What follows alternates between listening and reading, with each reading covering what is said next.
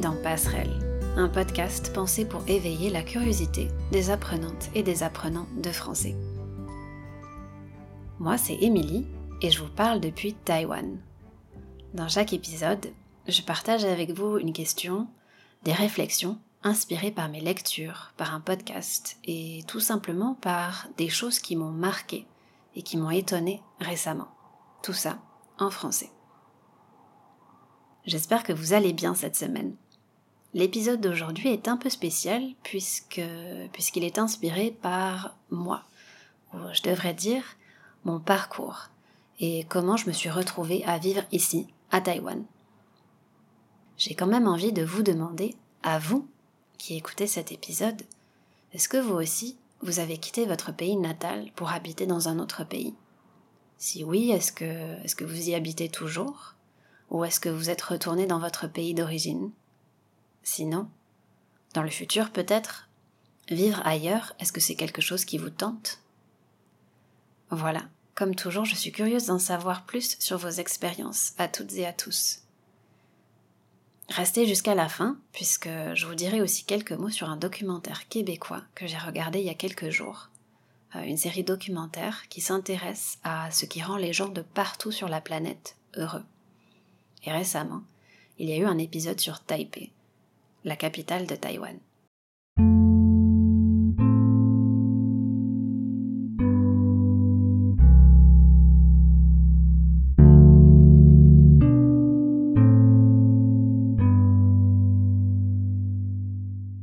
Eh bien, commençons par le commencement. Euh, dans les épisodes précédents, je vous ai déjà dit plusieurs choses. Euh, je viens du sud-ouest de la France. J'ai vécu pendant 5 ans à Bordeaux, et euh, même un peu plus que ça, en vérité. Euh, mais j'ai fait toutes mes études à l'université dans cette ville. Une fois que j'ai obtenu mon diplôme, euh, j'ai eu un parcours assez classique dans un premier temps, jusqu'au jour où mon expérience à Taïwan a, n'ayons pas peur des mots, ma première expérience à Taïwan a complètement changé la direction que j'allais prendre avec ma vie. Comme beaucoup de jeunes diplômés, j'ai un peu galéré pour trouver un boulot au début. Euh, galérer, ça veut dire avoir des difficultés. J'ai eu des difficultés à trouver un emploi dans le domaine de mes études, qui était l'histoire de l'art à cette époque. Euh, du coup, j'ai bossé, euh, j'ai bossé, autrement dit, j'ai travaillé pendant plusieurs mois dans un petit supermarché. D'ailleurs, c'est pas le sujet, mais j'ai beaucoup appris grâce à cette expérience. Et puis euh, finalement, j'ai été embauchée par le département culture d'une petite ville près de chez moi. Et euh, donc pour ce département, j'ai travaillé comme médiatrice culturelle, hum, c'est-à-dire que j'aidais à l'organisation d'expositions, je participais aux visites avec les écoles et euh, le public, etc., etc. Mais assez vite, je me suis rendu compte que, je sais pas, quelque chose me manquait pour être vraiment épanouie dans mon métier à ce moment-là, en parallèle à mon travail de l'époque, euh, j'ai repris des études à distance pour devenir prof de français langue étrangère. Ce qui m'a poussé à prendre cette direction, c'était de conserver un lien avec la transmission et la culture, tout en faisant quelque chose où j'avais le sentiment d'être plus utile, d'aider les gens plus concrètement. L'histoire de l'art, ça reste une de mes passions, mais euh, c'est vrai que je me sens beaucoup plus, beaucoup plus épanouie aujourd'hui. Bon, euh, allons à l'essentiel. Tout ça, ça vous dit pas comment je me suis retrouvée à Taïwan. En 2013, euh, je me suis retrouvée face à un choix, parce que mon contrat dans le domaine de la médiation culturelle s'est fini, et il me restait encore quelques semaines, euh, quelques mois peut-être. honnêtement, j'oublie. Il me restait encore du temps avant de pouvoir passer mes examens pour mon diplôme de prof. Et donc, je pouvais soit trouver un emploi temporaire, soit faire quelque chose que j'avais toujours eu envie de faire, partir à l'étranger pour faire du volontariat pendant quelques mois. Vous vous doutez bien que j'ai choisi la seconde option. Euh, toute petite digression concernant le vocabulaire, euh, quand je dis vous vous doutez, j'utilise le verbe se douter de quelque chose, qui signifie deviner quelque chose. Donc euh, attention à ne pas confondre se douter de quelque chose et douter de quelque chose. Bref, euh, j'avais cette grande chance de pouvoir me permettre d'avoir cette expérience à l'étranger et euh, j'en ai profité pour saisir cette opportunité, bien sûr. Et c'est comme ça que je suis arrivée dans un village plutôt urbain quand même, mais un village situé dans un comté qui lui est plutôt rural, dans le sud-ouest de Taïwan. Ce village est connu notamment pour sa rue historique. Et le rôle des volontaires, j'étais pas toute seule, puisque j'étais accompagnée par une Coréenne et un autre Français. On s'occupait, entre autres, d'une petite épicerie et d'une auberge pour les visiteurs de passage dans le village. Euh, grâce à ça, ce qui était très intéressant aussi, c'est qu'on pouvait à la fois faire connaissance avec les personnes du coin, avec les personnes locales, et aussi avec des personnes qui venaient d'ailleurs pour visiter le village. Euh, au moment où j'étais là, il y avait aussi une artiste qui était là, en résidence. Donc, euh, plein de rencontres fascinantes, comme vous pouvez l'imaginer. Et j'exagère pas quand je dis que assez vite, euh, je me suis sentie très bien ici. Quand on parle de Taïwan, on entend souvent dire que les Taïwanais sont très accueillants. Même si je peux seulement vous parler de mon expérience, ce que j'ai vécu reflète totalement ça j'ai eu un véritable coup de cœur pour cet endroit et euh, les gens que j'y ai rencontrés. Et c'est comme ça que l'idée a germé dans mon esprit de pourquoi pas, après avoir obtenu mon diplôme de prof, de revenir à Taïwan, à Taipei cette fois-ci, pour euh, enseigner le français. Et c'est exactement ce que j'ai fait au final. Et puis, pour être tout à fait honnête avec vous, j'ai laissé de côté une information non négligeable sur cette toute première expérience à Taïwan. Après avoir déjà passé plusieurs mois dans le sud de Taïwan, j'ai rencontré quelqu'un qui est devenu mon mari aujourd'hui. Donc, on va pas se mentir, même si j'étais déjà tombée amoureuse de Taïwan, être en couple avec un Taïwanais, ça a clairement accéléré et facilité ma décision de venir m'installer à Taipei un an plus tard.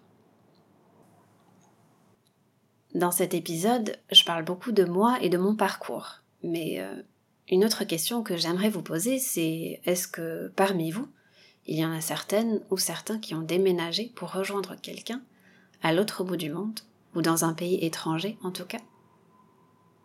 Moi, ça fait six ans environ maintenant que je suis venue m'installer à Taïwan et que j'ai rejoint mon petit ami qui est devenu mon mari après quelques années. Ça, c'est pour le côté personnel.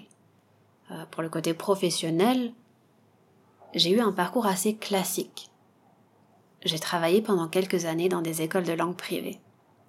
J'en garde pas un souvenir inoubliable, même si j'ai énormément appris et progressé en tant que prof pendant ces années, et que j'ai eu des collègues géniaux.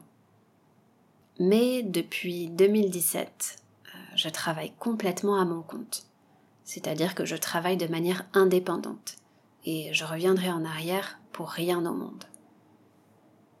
J'aime trop la liberté et la flexibilité de travailler directement avec mes élèves, de gérer mon emploi du temps, de créer mes propres programmes et de pouvoir prendre tout le temps nécessaire pour concrétiser des projets comme ce podcast. Je me rends compte que j'ai pas du tout parlé du sujet des langues aujourd'hui. À Taïwan, les gens parlent mandarin et taïwanais. Et à Taipei, c'est très facile de se débrouiller seulement avec l'anglais mais maintenant que j'y pense, je crois que mon parcours avec le mandarin, ça nécessiterait un épisode à part entière. Du coup, je vais pas développer ce sujet-là aujourd'hui. Et si vous êtes curieux d'en savoir plus sur mes aventures, ou plutôt mes mésaventures, dans mon long parcours avec l'apprentissage du mandarin, n'hésitez pas à m'écrire pour me le dire, et je ferai un petit épisode consacré à ce sujet.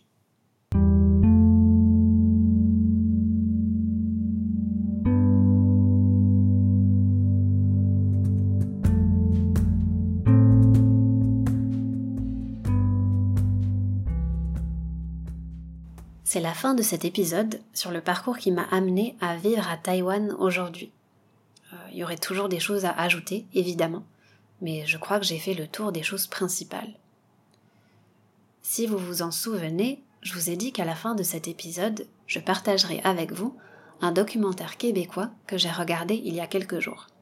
Ce programme s'appelle Au pays du bonheur. Et dans chaque épisode, l'animateur explore différentes choses qui ont un impact direct sur le bien-être, la qualité de vie et donc le bonheur des citoyens de Taipei dans ce cas. Pour vous donner un petit aperçu, les sujets traités vont d'une chaîne de librairie très populaire ici, Eslit, à la place de la famille dans la société, en passant par les questions LGBT, la spiritualité, la cuisine, etc. En regardant ce documentaire, j'ai eu un sentiment un peu bizarre, euh, comme un sentiment de nostalgie à l'avance, si c'est possible de ressentir ça.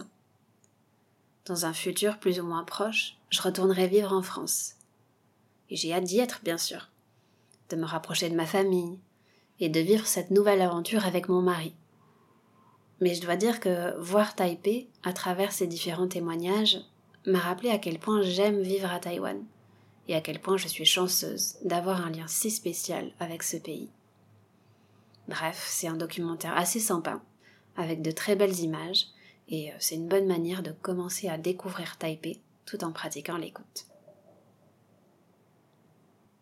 Voilà, euh, je vous laisse sur cette recommandation. Comme d'habitude, j'espère que cet épisode un peu particulier vous aura intéressé. Euh, j'avoue que juste parler de moi comme ça, c'est un exercice un peu étrange. Et euh, si, après avoir écouté cet épisode, vous avez encore des questions pour moi, n'hésitez pas à m'écrire et je vous répondrai dans les épisodes à venir. Toutes les informations essentielles, dont le lien vers le documentaire de TV5 sur Taipei, sont dans les notes de cet épisode.